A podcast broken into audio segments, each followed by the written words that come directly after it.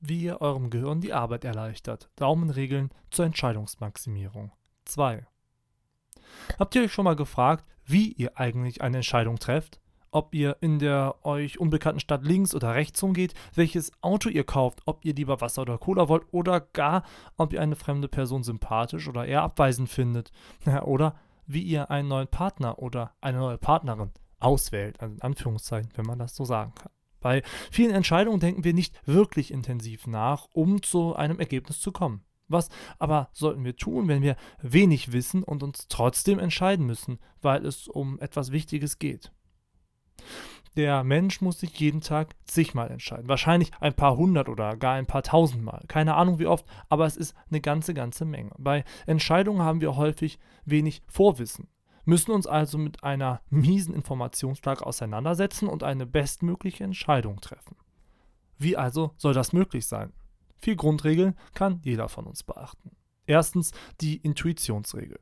Wenn du nicht genügend Informationen zur Verfügung hast, um rational zu entscheiden, dann folge deiner Intuition. Das ist so etwas wie das Bauchgefühl. Das ähm, kann man selten erklären und ist manchmal trotzdem überraschend stark ausgeprägt. Seine Intuition kann man übrigens auch trainieren, also immer ran an die unüberschaubaren Entscheidungen und ab ins Training sozusagen. Zweitens wäre da die Wiedererkennungsregel. Wenn du aus vielen verschiedenen Alternativen auswählen musst, die du alle nicht wirklich gut beurteilen kannst, dann wähle die Alternative, die dir am bekanntesten vorkommt. Wir Menschen glauben, dass das am besten zu uns passt und am richtigsten ist, was wir schon mal zuvor gesehen haben, was wir schon mal in unserem Gedächtnis irgendwo abgespeichert haben.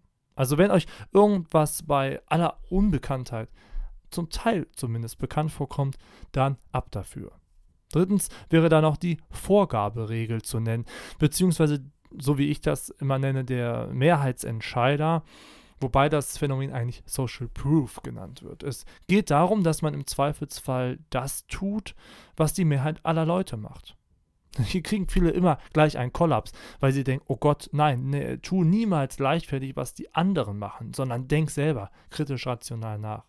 Wir gehen lieber dem Individuum die Antwortung in die Hand, was auch nicht falsch ist.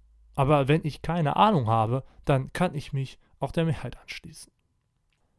Viertens geht es um die Regel des wichtigsten Grundes. Ein Beispiel.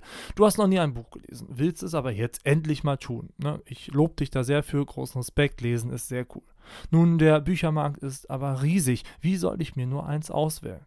Dann frag dich, warum und weshalb du ein Buch lesen willst. Ne? Entspannung, Weiterbildung, vielleicht Vorgabe der Eltern und gehe dann nach dem wichtigsten Grund, zum Beispiel der Weiterbildung. Frage dann nach dem nächsten Kriterium, beispielsweise welches Thema dich interessiert. Ob Fußball, Drogenpolitik, ähm, Donald Trump oder China, vielleicht ja auch Fortschritt oder irgendein anderes Sachthema. So kannst du dich dann Stück für Stück in deiner Entscheidung eingrenzen und so näher an sie heranrücken, indem du Gründe aufführst und Kriterien wählst und dann immer nach dem Wichtigsten, nach dem für dich Wichtigsten gehst. Entscheidungshilfen sind in der Tat wichtig, weil wir niemals in dieser komplexen Welt alle Informationen haben, um eine optimale Entscheidung zu treffen. Bevor wir aber immer nur Schnick, Schnack, Schnuck spielen oder eine Münze werfen, äh, um zu schauen, was wir und wie wir entscheiden, kann man seine Entscheidung auch mit ein paar Tricks zum Teil deutlich verbessern. Aber Vorsicht, es handelt sich hierbei um Daumenregeln. Sie können zutreffen, müssen aber nicht. Selbstdenken ist deshalb also durchaus nicht verboten, sondern zwangsläufig geboten, um Entscheidungen klug und ja, richtig fällen zu können.